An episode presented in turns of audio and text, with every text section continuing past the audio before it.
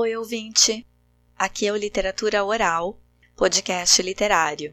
Eu sou a Sabrina. Como é que vocês estão? É a primeira vez por aqui ou já conheciam o podcast? Me conta nos comentários e aproveita para se inscrever se ainda não for inscrito, combinado? No último episódio, li poesias de Prado Vepo. Hoje vou iniciar uma leitura comentada. Vou ler na íntegra Amar, verbo intransitivo, de Mário de Andrade. Mas antes, vamos ver um pouco sobre o autor e o contexto de produção da obra. Mário Raul de Moraes Andrade nasceu em 1893 e faleceu em 1945 em São Paulo. Como escritor, ele escreveu poesia, contos, crônicas, romances. Foi ainda crítico literário, musicólogo, historiador da arte e fotógrafo. É um dos fundadores do modernismo. O modernismo é um movimento nas artes que tinha o objetivo de valorizar a cultura brasileira, que até então reproduzia muito o que era importado e não percebia a nossa cultura como digna de receber o mesmo status. E aí o modernismo vem com essa proposta de aproveitar os estrangeirismos, mas somente de forma a destacar o que a gente produz de artístico. Teve a Semana de Arte Moderna em 1922, em que Mário trabalhou junto de um amigo que também tinha o sobrenome Andrade. Era Oswald de Andrade. E muita gente pensa que eles eram parentes, só que não, eram só amigos, e depois de um tempo se desentenderam também. É que Andrade era um sobrenome comum em São Paulo, gente. Outros participantes da Semana de Arte Moderna foram Tarsila do Amaral, Manuel Bandeira, Anita Malfatti. Nesse ano da Semana de Arte Moderna, Mário de Andrade inovou na poesia com o lançamento de Pauliceia Desvairada. Dizem que a partir desse livro ele reinventou a poesia, criando a etapa moderna da poesia brasileira. Vamos lembrar o que acontecia antes do modernismo em termos literários no país? A poesia vivia a fase do parnasianismo, que cultuava o retorno ao classicismo e à métrica perfeita, o que nos deixou de herança versos engessados, sem emoção, principalmente sobre vasos. Na prosa, tínhamos o pré-modernismo, com destaque para a obra de denúncia social de Lima Barreto, e ainda obras dentro do realismo, naturalismo e simbolismo.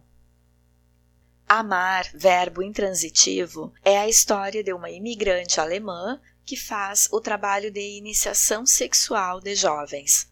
Ela é contratada por famílias abastadas de São Paulo, fica morando nas casas um tempo, no disfarce de empregada ou governanta, e cumpre o papel de ensinar esses garotos a fazer sexo. Baita história, né? Com essa obra, Mário de Andrade toca em uma série de questões tabu da sociedade paulistana da época em que o livro foi escrito, em 1927, quase 100 anos atrás.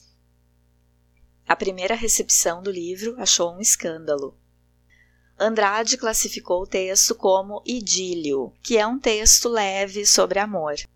No texto de orelha da editora Agir, diz que o romance tem cenas separadas graficamente, como cortes cinematográficos. O narrador é um alter ego de Andrade e, como escritor, usa metáforas musicais, pela sua formação em música, discorre sobre teorias literárias e faz crítica de arte. Afinal, o Andrade publicava críticas.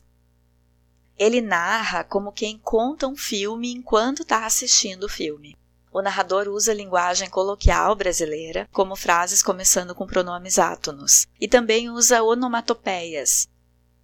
Esse uso da linguagem era importante para Andrade, era parte do que ele queria implantar na nossa literatura com o movimento modernista. Andrade chamava esse jeito de falar de linguagem brasileira, usando as nossas expressões do dia a dia. E é um narrador que conversa com o leitor que acessa o íntimo das personagens e também é íntimo do leitor.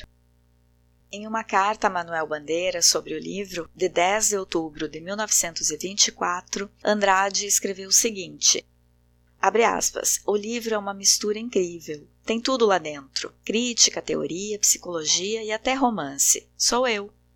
E eu, pesquisador. pronomes oblíquos começando a frase, mandei ela e coisas assim. Não na boca de personagens, mas na minha direta pena. Fugi do sistema português. Que me importa que o livro seja falho? Meu destino não é ficar, meu destino é lembrar que existem mais coisas que as vistas e ouvidas por todos. Se conseguir que se escreva brasileiro sem por isso ser caipira, mas sistematizando erros diários da conversação, idiotismos brasileiros e, sobretudo, psicologia brasileira, já cumpri o meu destino. Que me importa ser louvado em 1985? O que eu quero é viver a minha vida e ser louvado por mim nas noites antes de dormir. Daí, Fräulein. Confesso-te que sou feliz. Fecha aspas. Daí vemos que amar, verbo intransitivo, estava sendo escrito anos antes de sua publicação. Foi escrito entre 23 e 26, no âmbito do experimentalismo modernista, como explica Marlene Gomes Mendes no prefácio ele fala da sua opção por colocar o falar coloquial para o narrador, o que reforça seu comprometimento com o uso dessa linguagem, que é a próxima do entendimento do povo. Ele podia ter colocado o coloquialismo na fala das personagens, mas faz questão de colocar nas observações do narrador. O modernismo também tem isso de tirar as artes do pedestal de que só seriam acessíveis à burguesia e mostrar que a arte é para todo mundo, Andrade diz que assume isso que ele chamou destino falho do livro, por romper com a norma culta, porque ele não se importava que o livro não perdurasse. Ele queria fazer barulho com este texto para sua primeira recepção, quer dizer, o pessoal que ia ler lá quando ele estivesse lançando o livro. Não fazia mal que o livro não fosse mais lembrado em 1985. Só que estamos em 2023 lendo e a história ainda é muito interessante. A primeira publicação de Amar, verbo intransitivo, foi feita às custas do autor. Nessa carta para Manuel Bandeira, ele fala ali: ó, meu destino é lembrar que existem mais coisas que as vistas e ouvidas por todos. Quer dizer, ele queria falar dos tabus, ele queria falar do que estava meio escondido naquela sociedade.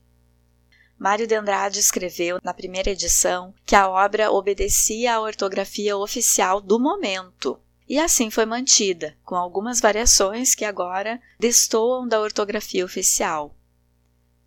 Se teve uma variação dessas que me incomodou aqui nessa edição da editora Agir, foi o advérbio meio, usado como meia. Por exemplo, para falar que Dona Laura era meia mal acabada. Mal sabia Andrade que esse uso errado do advérbio seria um vício de linguagem até hoje, ou ele não acharia um vício, sei lá. Só sei que eu adorei ver uns pra e pro no lugar de para e para o. Acho que o pra tinha que ser incorporado à língua oficial. Aqui no LO eu já oficializei o coloquialismo pra e tá tudo lindo.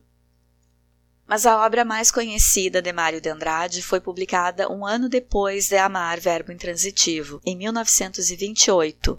É Macunaíma, o herói sem nenhum caráter. Macunaíma é fruto de pesquisas de Andrade sobre a cultura brasileira.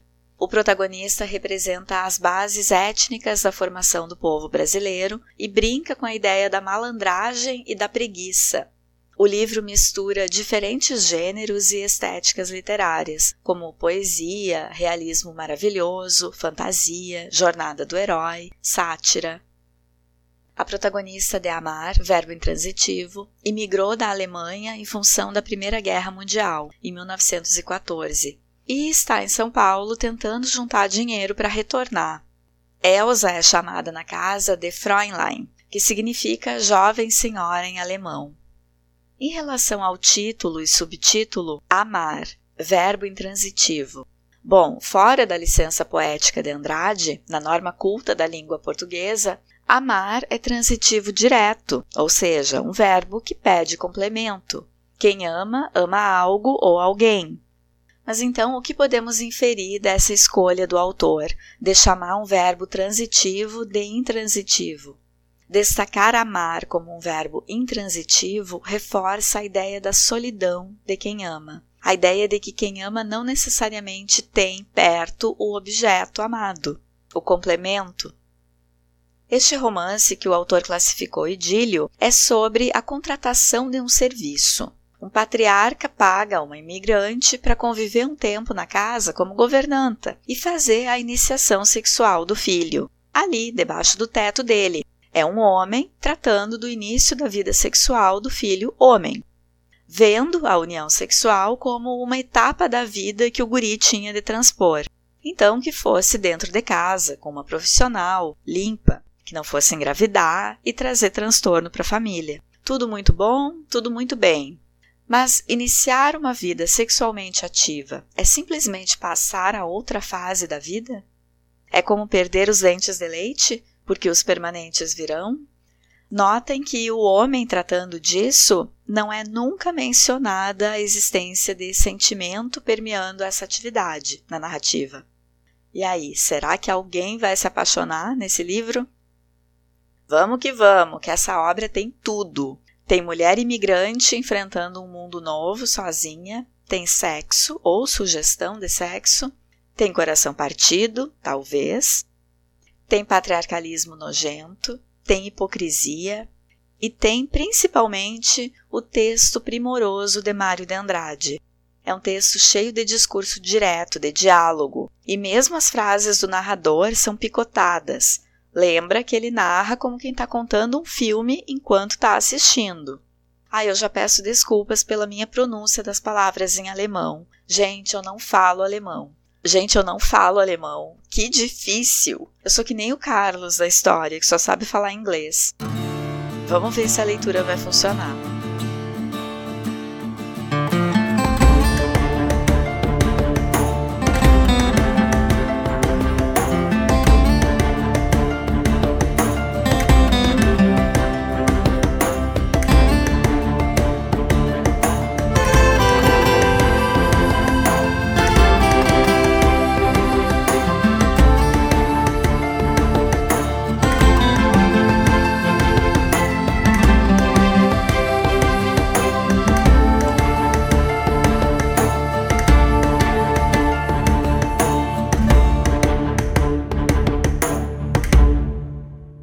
Porta do quarto se abriu e eles saíram no corredor.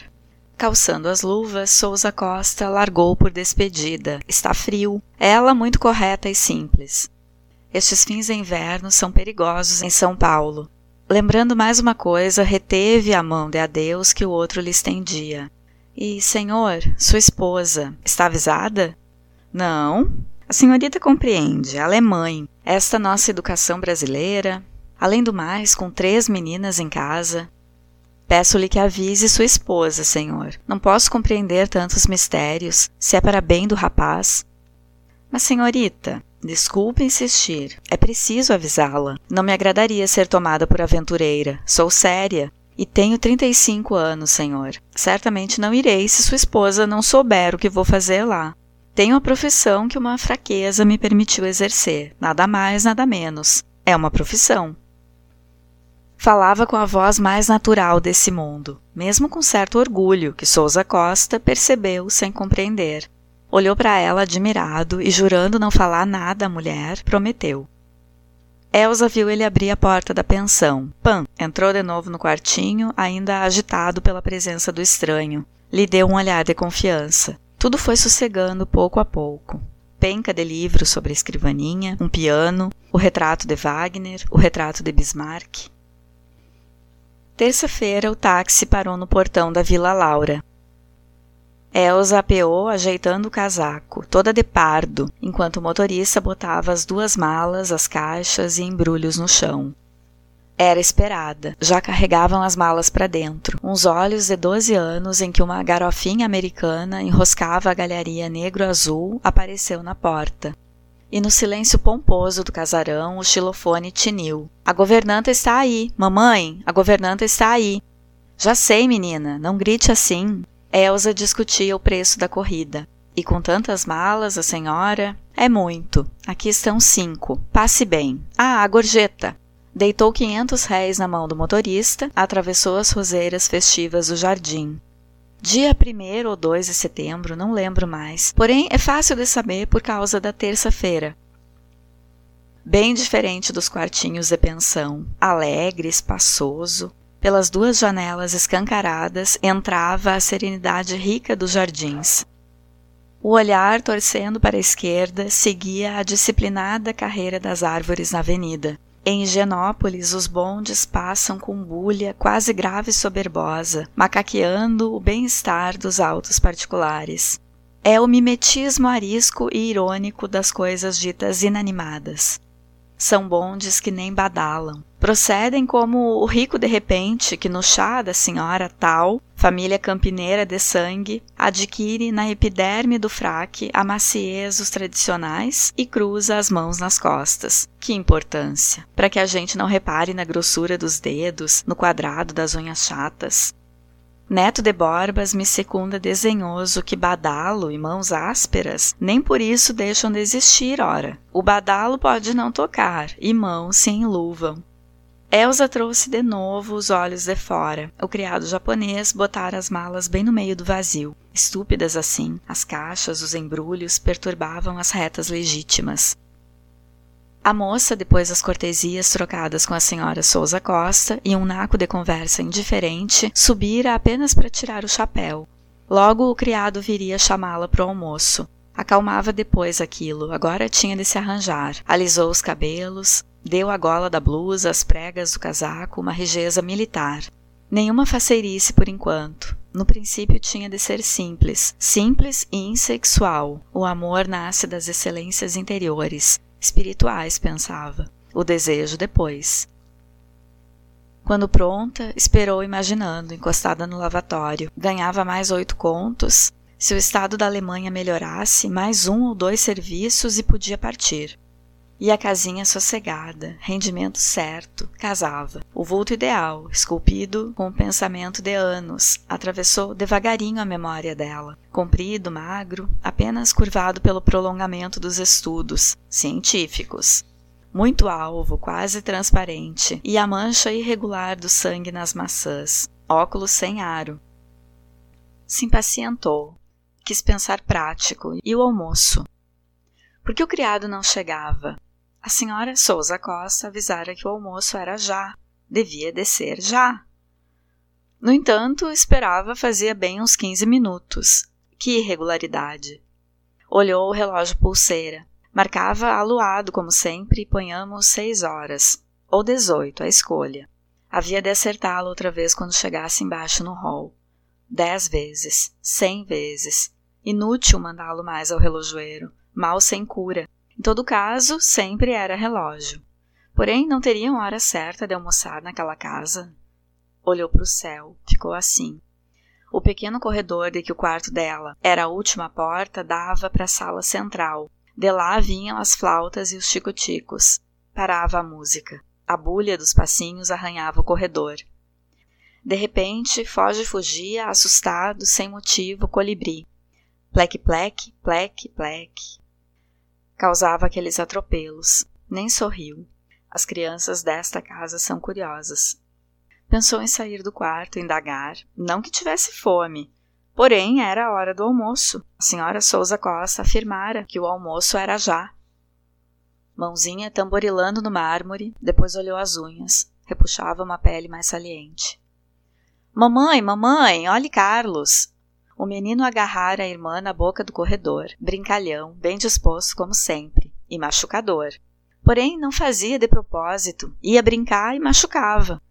Cingia Maria Luísa com os braços fortes, empurrava com o peito, cantarolando, bamboleado no picadinho. Ela se debatia, danando por se ver tão mais fraca. Empurrada, sacudida, revirada, Tatu subiu no pau. Mamãe! Me largue, Carlos, me largue! Sacudida revirada, tiririca, socos. Lagarto, lagartixa, isso sim é que pode ser. Empurrada, sacudida. Mamãe! A carne rija dele recebia os socos deliciada. Só protegia a cara, erguendo-a para o alto de lado. Podia bater até no estômago se quisesse. Já praticava boxe. Tatu subiu, Dona Laura embaixo. Que é isso, meninos? Carlos, ô Carlos, desça já. Não estou fazendo nada, mamãe. Também não posso dançar um bocadinho? É, me sacudiu toda, bruto. Estava ensinando o time para ela, mamãe. Você não viu a bebê Daniels? Mas eu não sou a bebê Daniels. Mas eu quero que seja. Não sou e não sou, pronto. Mamãe! Tatu sub. Me largue, bruto, bruto! Elsa desembocara na sala. Carlos, vendo a desconhecida, largou Maria Luísa e encabulou. Para disfarçar, carregou a irmãzinha menor. Machucou, flautim. Mamãe, mamãe! Se rindo do chuvisco dos tapinhas, carregando a irmã no braço esquerdo, Carlos ofereceu a mão livre à moça. Voz paulista, certa de chegar no fim da frase. Olhos francos investigando. Bom dia, a senhora é a governanta, é? Ela sorriu, escondendo a irritação. Sou. Mas Aldinha, achando de jeito a mão que Carlos trouxera para resguardo do rosto, mordeu. Viu só, mamãe? Aldinha me deu uma dentada.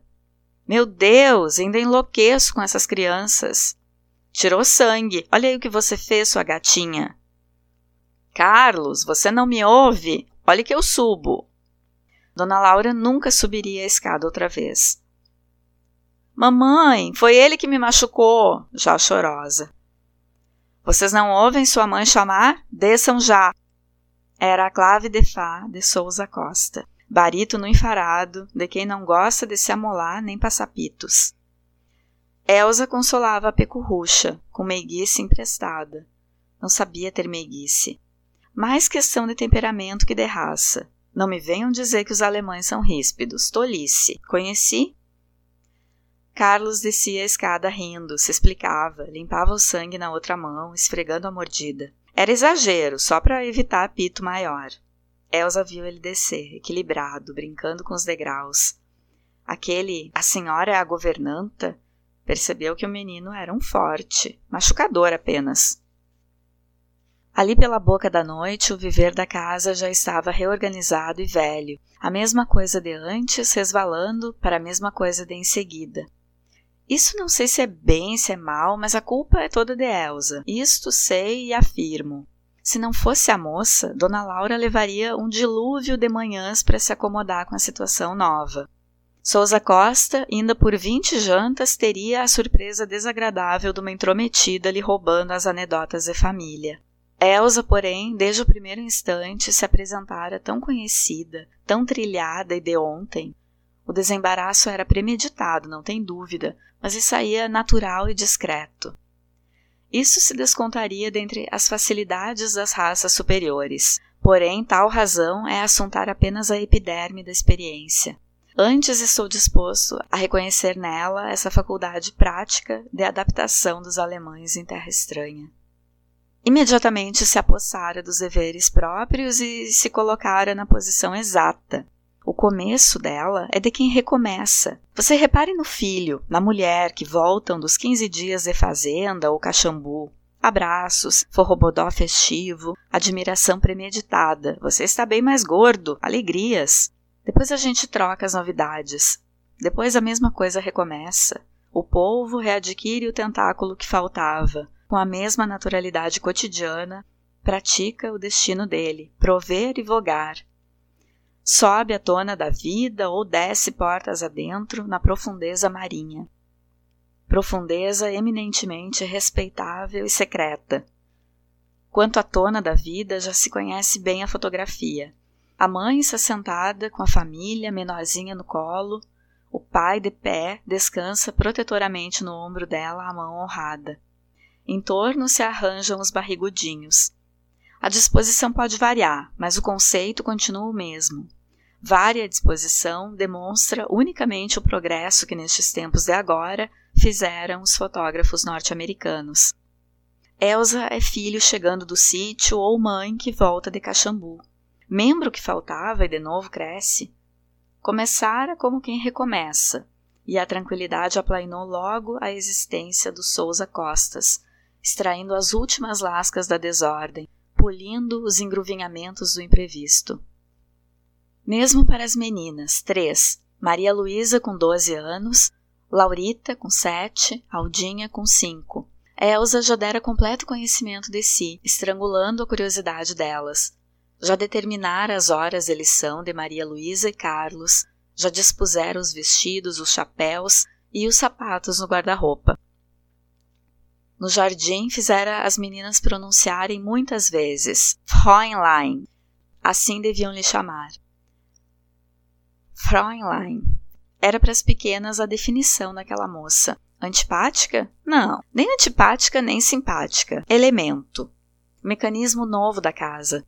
Mal imaginam por enquanto que será o ponteiro do relógio familiar. Fräulein. Nome esquisito, nunca vi. Que bonitas assombrações havia de gerar na imaginação das crianças.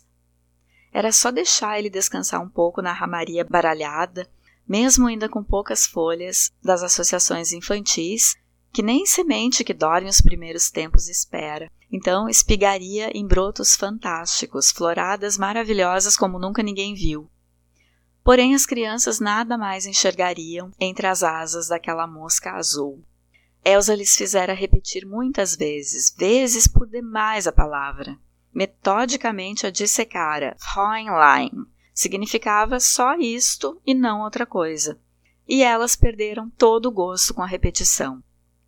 A mosca sucumbira, rota, nojenta, vil e baça.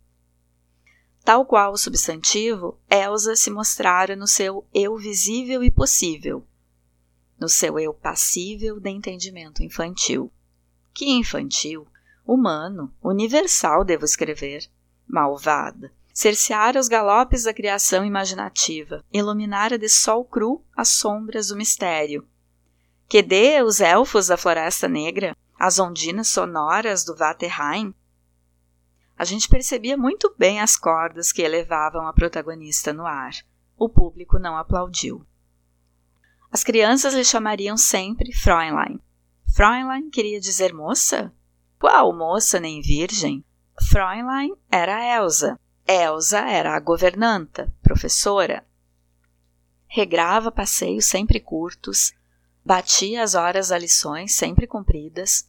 Como é que o público podia se interessar por uma fita dessas? Não aplaudiu. Com outras palavras mais bonitas, assim pensou mais tarde Maria Luísa Souza Costa, herdeira de fazendas, grave. Como ela está ficando parecida com a senhora Dona Laura? Acha? Mas não tem dúvida. Isso da vida continuar igualzinha, embora nova e diversa, é um mal, mal de alemães. O alemão não tem escapadas nem imprevistos. A surpresa, o inédito da vida, é para ele uma continuidade a continuar. Diante da natureza não é assim. Diante da vida é assim. Decisão. Viajaremos hoje. O latino falará: Viajaremos hoje. O alemão fala: Viajaremos hoje. Ponto final. Pontos de exclamação. É preciso exclamar para que a realidade não canse. Souza Costa usava bigodes onde a brilhantina indiscreta suava negrores nítidos. Aliás, todo ele era um cuitê de brilhantinas simbólicas, uma graxa, mônada sensitiva e cuidadoso de sua pessoa. Não esquecia nunca o cheiro no lenço. Vinha de portugueses, perfeitamente. E de Camões herdara ser femeeiro irredutível. Em tempos de calorão surgiam nos cabelos negros de Dona Laura umas ondulações suspeitas. Usava penteadores e vestidos de seda muito largos. Apenas um gesto e aqueles panos e rendas e vidrilhos despencavam para uma banda afligindo a gente. Meia mal acabada, era maior que o marido? Era. Lhe permitir aumentar as fábricas de tecido no Brás e se dedicar por desfastio à criação do gado caracu. Nas noites espaçadas em que Souza Costa se aproximava da mulher, ele tomava sempre o cuidado de não mostrar jeitos e sabenças adquiridos lá embaixo no vale. No vale do Anhangabaú? É. Dona Laura comprazia com prazer o marido. Com prazer? Cansada. Entre ambos se firmara tacitamente, bem cedo, uma convenção honesta. Nunca jamais ele trouxera do vale um fio louro no paletó, nem aromas que não fossem pessoais, ou então aromas cívicos. Dona Laura, por sua vez, fingia ignorar as navegações de Pedro Álvares Cabral, convenção honesta, se quiserem. Não seria talvez a precisão interior de sossego? Parece que sim. Afirmo que não. Ah, ninguém o saberá jamais. E quem diria que Souza Costa não era bom marido? Era sim. Fora tão nu de preconceitos até casar, sem pôr reparo nas ondas suspeitas dos cabelos da noiva, e bem me lembro que ficaram noivos em tempo de calorão. Dona Laura retribuía a confiança do marido, esquecendo por sua vez que bigodes abastosos e brilhantinados são suspeitos também. Sentia agora ele trepidando pelo braço gelatinoso dela e meia dormindo, se ajeitando.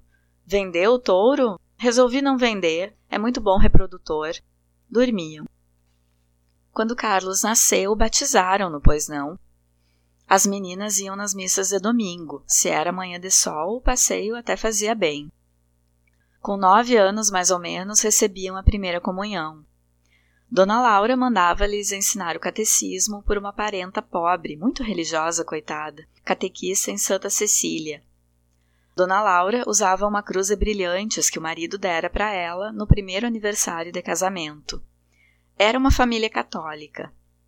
Nas festas principais da casa vinha Monsenhor. Carlos abaixou o rosto, brinca brincando com a página. Não sei, papai quer que eu estude direito. E você não gosta de direito? Não gosto nem desgosto, mas para quê? Ele já falou uma vez que quando eu fizer 21 anos me dá uma fazenda para mim. Então, para que direito? Quantos anos você tem?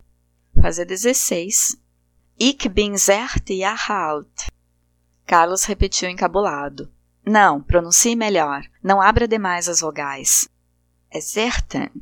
Certain. Isso, repita agora a frase inteira. Em inglês eu sei bem. I'm 16 years old. Fräulein escondeu o movimento de impaciência.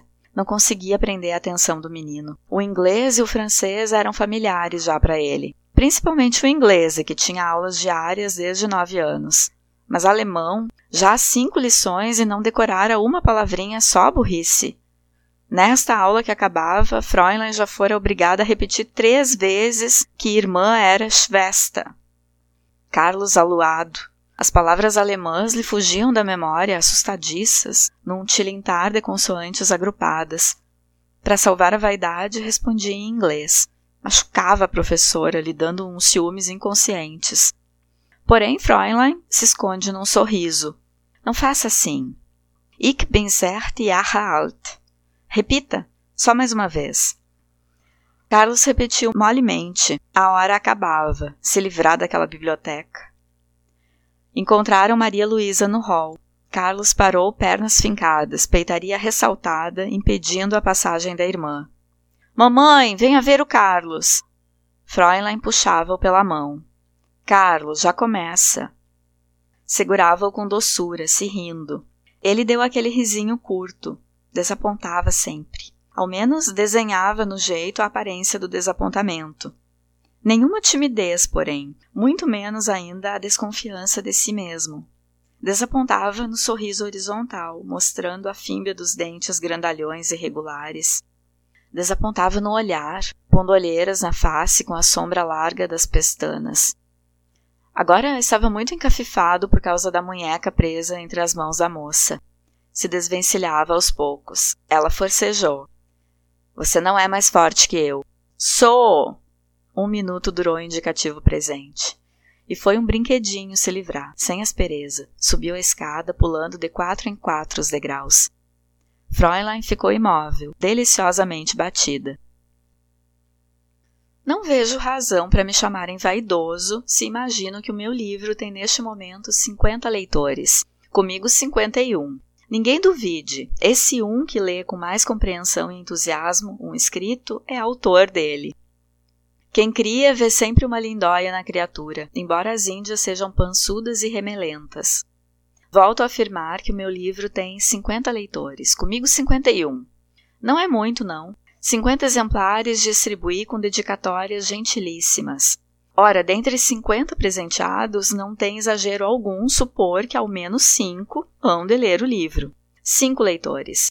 Tenho, salvo omissão, 45 inimigos. Esses lerão meu livro, juro. E a lotação do bonde se completa. Pois toquemos para a Avenida Higienópolis. Se este livro conta 51 leitores, sucede que neste lugar da leitura já existem 51 Elsas. É bem desagradável, mas logo depois da primeira cena, cada um tinha a Fräulein dele na imaginação. Contra isso não posso nada, e teria sido indiscreto se antes de qualquer familiaridade com a moça, a menunciasse em todos os seus pormenores físicos. Não faço isso. Outro mal apareceu. Cada um criou Fräulein segundo a própria fantasia, e temos atualmente 51 heroínas para um só idílio. 51 com a minha, que também vale. Vale, porém, não tenho a mínima intenção de exigir dos leitores o abandono de suas Elsas e impor a minha como única de existência real. O leitor continuará com a dele. Apenas por curiosidade, vamos cortejá-las agora. Para isso, mostro a minha nos 35 atuais janeiros dela. Se não fosse a luz excessiva, diríamos a Betsabé, de Rembrandt. Não a do banho, que traz bracelete e colar, a outra, a da toilette, mais magrinha, traços mais regulares. Não é clássico nem perfeito o corpo da minha Fräulein, pouco maior que a média dos corpos de mulher, e cheio nas suas partes. Isso o torna pesado e bastante sensual. Longe, porém, daquele peso divino dos nus renascentes italianos ou daquela sensualidade das figuras Escopas e Leucipo. Isso, Rembrandt, quase Cranach. Nenhuma espiritualidade, indiferente burguesice. Casasse com ela mais cedo, o marido viria no fim da vida a terra e os cobres repartidos entre 21 generaizinhos infelizes. Disse 21 porque me lembrei agora da filharada de João Sebastião Bach. Generaizinhos porque me lembrei do fim de Alexandre Magno. E infelizes? Ora, por que qualifiquei os 21 generaizinhos de infelizes? pessimismo, amargura. Ah, isso do corpo de Fräulein não ser perfeito em nada enfraquece a história. Lhe dá mesmo certa honestidade espiritual e não provoca sonhos. E aliás, se renascente e perfeito, o idílio seria o mesmo. Fräulein não é bonita, não. Porém, traços muito regulares, coloridos de cor real. E agora que se veste, a gente pode olhar com mais franqueza isso que fica de fora e ao mundo pertence. Agrada, não agrada? Não se pinta, quase nem usa pó de arroz. A pele estica, discretamente polida com os arrancos da carne sã. O embate é cruento, resiste à pele, o sangue se alastra pelo interior e Fräulein toda se roseia agradavelmente. O que mais atrai nela são os beiços, curtos, bastante largos, sempre encarnados, e ainda bem que sabem rir. Entremostram apenas os dentinhos de um amarelo sadio, mas sem frescor. Olhos castanhos, pouco fundos, se abrem grandes, muito claros, verdadeiramente sem expressão, por isso de uma calma quase religiosa, puros. Que cabelos mudáveis, ora louros, ora sombrios, de um pardo em fogo interior. Ela tem esse jeito de os arranjar que estão sempre pedindo arranjo outra vez. Às vezes as madeixas de Fräulein se apresentam embaraçadas, soltas de forma tal que as luzes penetram nelas e se cruzam como numa plantação nova de eucaliptos. Ora é a mecha mais loura que Fräulein prende e cem vezes torna a cair. O menino aluado, como sempre, fixava com insistência um pouco de viés. Seria a orelha dela? Mais para o lado, fora dela, atrás, Fräulein se volta, não vê nada, apenas o batalhão dos livros, na ordem de sempre. Então era nela, talvez a nuca. Não se desagradou do culto, porém Carlos, com o movimento da professora, viu que ela percebera a insistência do olhar dele, carecia explicar. Criou coragem, mas encabulou, encafifado de estar penetrando intimidades femininas. Não foi sem comoção que venceu a própria castidade e avisou: Fräulein, seu grampo cai. O gesto dela foi natural, porque o despeito se disfarçou.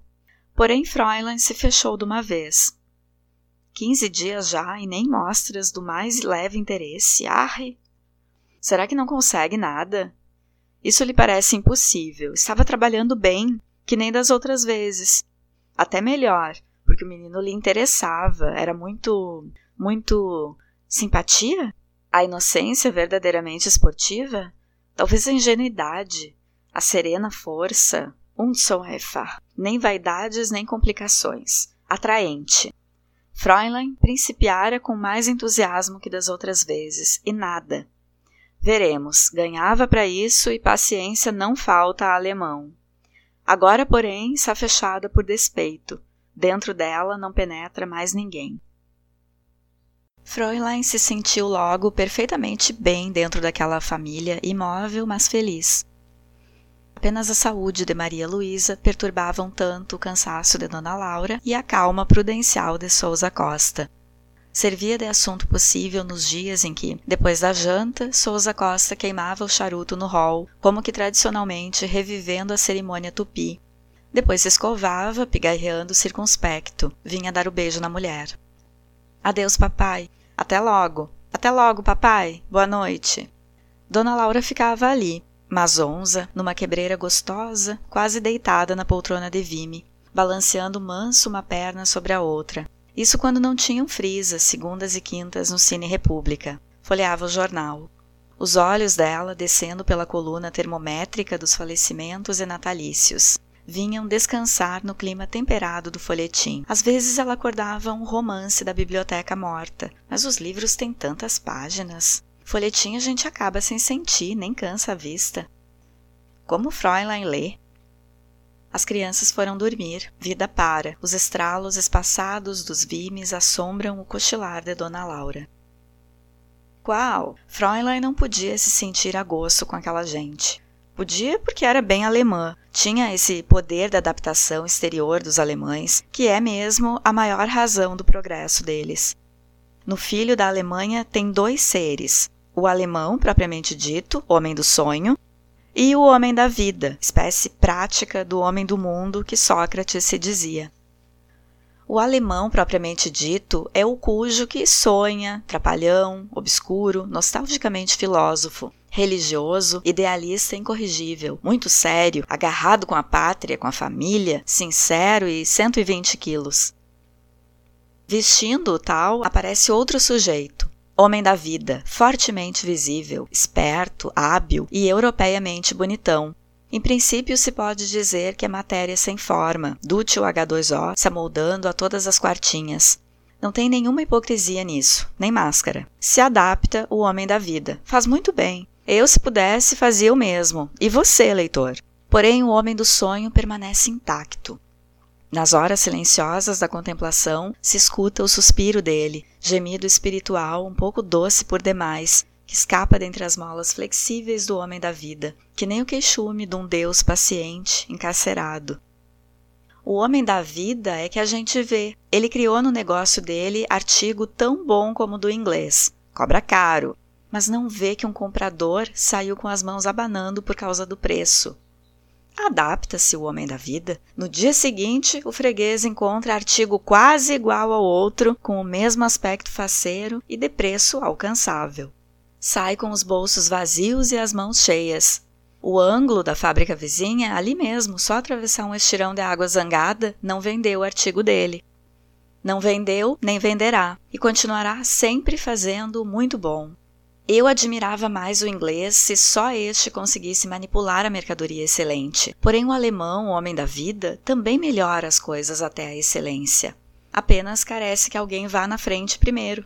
Isso o próprio Walter de Ratenau observou. Grande homem, homem do sonho. Os outros que inventem. O alemão pega na descoberta da gente e a desenvolve e melhora. E a piora também estabelecendo uma tabela de preços a que podem abordar bolsas de todos os calados. Daí aos poucos, todo mundo ir preferindo o comerciante alemão. Os países de exportação industrial viam o fenômeno de cara feia. O homem da vida observava a raiva da vizinhança, e se lá nas trevas interiores, onde se reúnem as assombrações familiares, o homem do sonho também cantava o seu Home Sweet Home, que a nenhuma raça pertence e é desejo universal, o homem da vida se adaptava ainda. Construía canhões pelas mãos brandas de uma viúva, armazenava gases asfixiantes, afiava lamparinas para cortar futuramente os imaginários bracinhos de quanto Hensel e quanta Gretchen imaginários e franceses produz o susto razoável de Chantecler. Bárbaro Tedesco, infraterno, germano infraterno. Aceitemos mesmo que engordasse a ideia multissecular, universal e secreta da posse do mundo. Não culpe-se por ela, o homem do sonho. O da vida é que, se observando vitorioso no mundo, concluía que era muito justo lhe caber a posse do tal. Quem que errou forte e incorrigivelmente? Só Bismarck. Alguém chamou esse homem de último Nibelungo. Nibelungo, não tem dúvida, conseguiu Alsácia, ouro do Reno, pela renúncia do amor. Enquanto isso, todos os países da Terra, abraçados, se amavam numa promíscua rede comum, não é? Estávamos no primeiro decênio deste século, que deu no 20. Todos os abraçados perdiam terreno. O homem da vida ganhava-o. Por adaptação? É. Será? Vejo Sarajevo apenas como bandeira. Nas pregas dela brisam invisíveis as ambições comerciais. Pum! Taratá! Clarins gritando, baionetas cintilando, desvairado matar, hecatombes, trincheiras, pestes, cemitérios, soldados desconhecidos. A culpa era do homem da vida, não é? Porém, a guerra foi inventada pelos proprietários das fábricas vizinhas. Isso não tem que guerê nem pipoca. Não foi. Culpa de um, culpa de outro, tornaram a vida insuportável na Alemanha. Mesmo antes de 14, a existência arrastava difícil lá. Fräulein se adaptou. Veio para o Brasil, Rio de Janeiro, depois Curitiba, onde não teve o que fazer. Rio de Janeiro, São Paulo. Agora tinha que viver com os Souza Costas. Se adaptou. A pátria, em alemão, é neutro. Será. Vejo Sarajevo apenas como bandeira. Nas pregas dela brisam, etc. Aqui o leitor recomeça a ler este fim de capítulo do lugar em que a frase do etc. principia, e assim continuará repetindo o cânone infinito até que se convença do que afirmo. Se não se convencer, ao menos convenha comigo que todos esses europeus foram uns grandíssimos canalhões.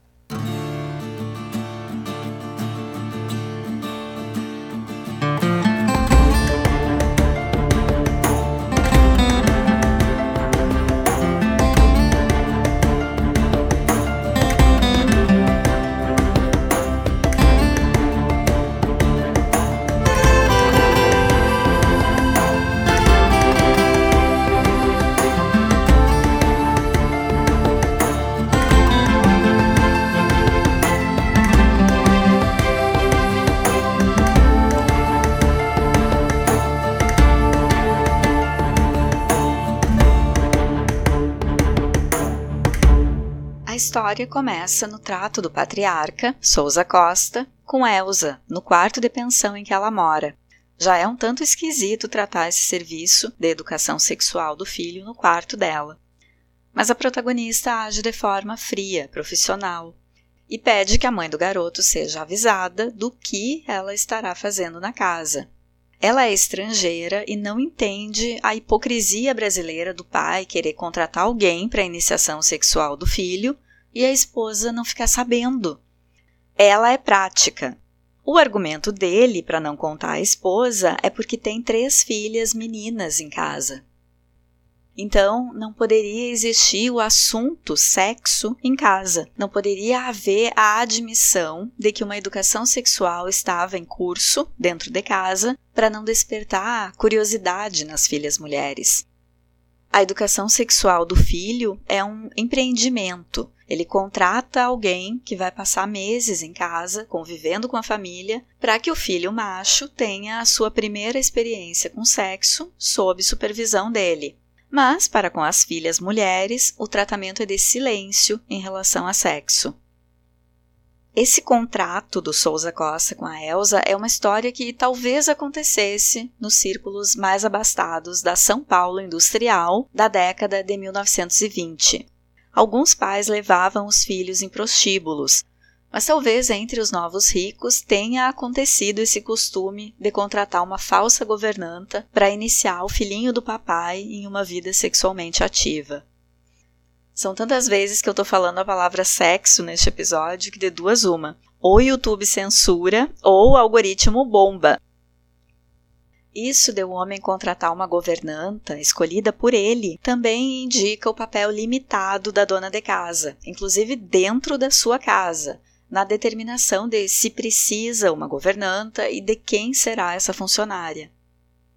Elsa faz questão de lembrar que é uma mulher séria. Ela tem no quarto objetos que nos indicam como ela é.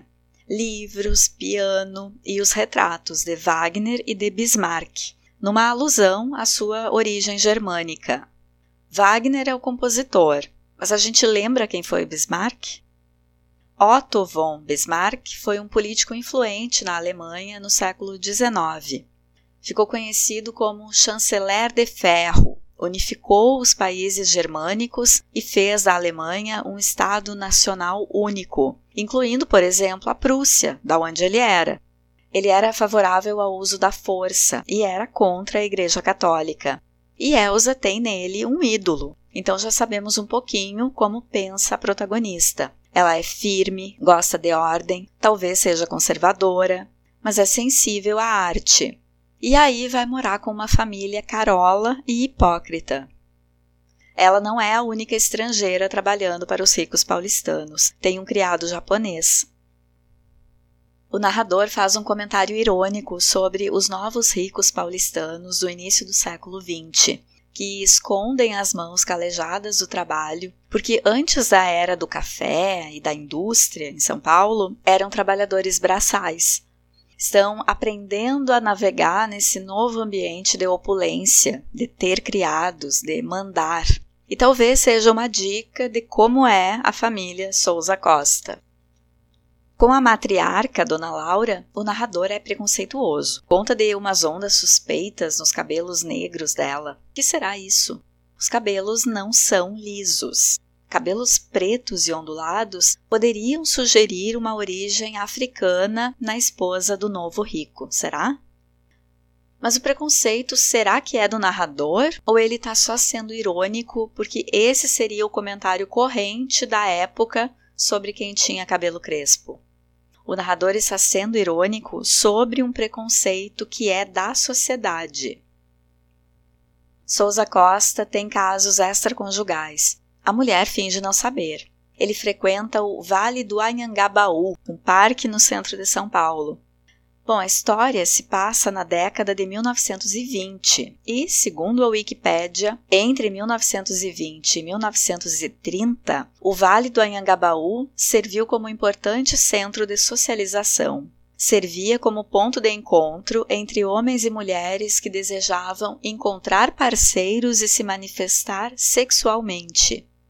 Tratava-se de um local que possuía muitos pontos que já eram caracterizados por prostitutas e homossexuais em busca de parceiros sexuais.